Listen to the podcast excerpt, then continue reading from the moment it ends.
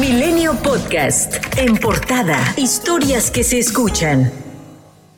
El exmandatario de Brasil, Luis Ignacio Lula da Silva, ganó las elecciones presidenciales en segunda vuelta, obteniendo ligeramente arriba del 50% de los votos frente al presidente Jair Bolsonaro. Esto de acuerdo con los primeros resultados del Tribunal Superior Electoral, computado al 99.17%. El presidente Andrés Manuel López Obrador celebró el triunfo. En sus redes sociales, el mandatario publicó una fotografía con el candidato del Partido de los Trabajadores cuando lo visitó en Palacio Nacional. En la primera vuelta de la elección brasileña, López Obrador había mostrado su respaldo a Lula da Silva. Entonces destacó que el pueblo brasileño demostró su vocación democrática y en especial su inclinación por la igualdad y la justicia.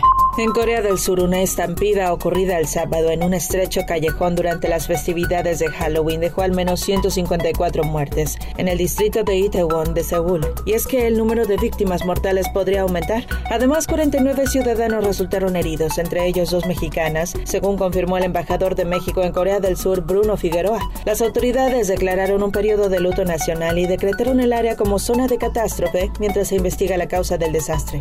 El gobierno mexicano puso en manos de una empresa de seguridad con vínculos con el Partido Comunista de China la vigilancia de al menos 14 aduanas. Ello causó una alerta en la Casa Blanca que identifica a la firma Nuktec con sede en Beijing como una entidad que trabaja para los intereses del gigante asiático. El presidente López Obrador respaldó la puesta en marcha de una planta de amoníaco en Topolobampo, Sinaloa. Esto luego de que un grupo de personas se manifestaran en contra del proyecto durante la presentación del plan de salud para la entidad. U otra manera, pues eh, se tienen que utilizar, aplicar fertilizantes para la producción. Lo ideal es que avancemos, y ya lo estamos haciendo, en la creación, la elaboración de fertilizantes orgánicos, que eso es lo mejor para la salud.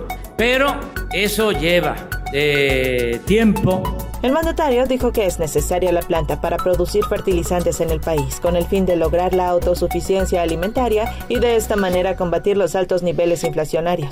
De nueva cuenta, el consejero presidente del INE, Lorenzo Córdoba, instó al Congreso de la Unión a discutir una reforma político-electoral bajo el máximo consenso, diálogo y un diagnóstico sobre el funcionamiento del sistema electoral que pretende modificarse. Han dado inicio los trabajos de una reforma electoral que, de prosperar, ojalá por el bien de todos, sea el resultado un diálogo respetuoso y de coincidencias y consensos amplios e incluyentes, que es, siempre lo hemos dicho desde el INE, condición indispensable para el sostenimiento de nuestra democracia. El grupo parlamentario del PAN en la Cámara de Diputados no se sentará de ninguna forma a discutir algo que ponga en riesgo al INE, al Tribunal Electoral o a los organismos electorales locales, según advirtió Jorge Romero, coordinador de la bancada panista en el Palacio de San Lázaro. Señaló que sin estos organismos la democracia en México estaría en riesgo al tiempo de celebrar la negativa del PRI, de Movimiento Ciudadano y de PRD a aprobar la propuesta del Ejecutivo.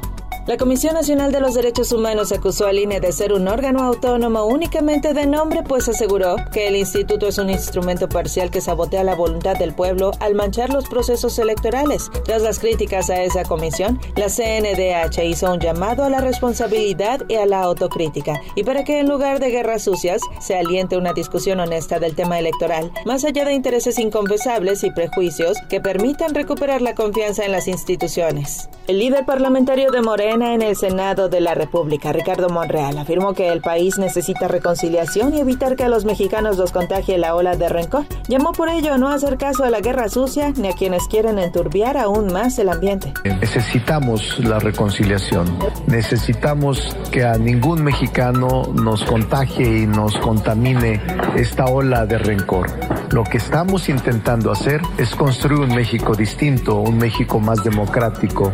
La jefa de gobierno de la Ciudad de México, Claudia Sheinbaum, viajó a Ciudad Juárez, Chihuahua, para entablar diálogo con militantes de Morena en aquel estado, principalmente con el delegado del Bienestar en Chihuahua, Juan Carlos Loera. La reunión celebrada con legisladores y servidores públicos se realizó con el propósito de hablar sobre el camino de la transformación, según señaló. La jefa de gobierno también sostuvo un encuentro con empresarios de la región, a quienes agradeció su por conocer las experiencias de la Ciudad de México.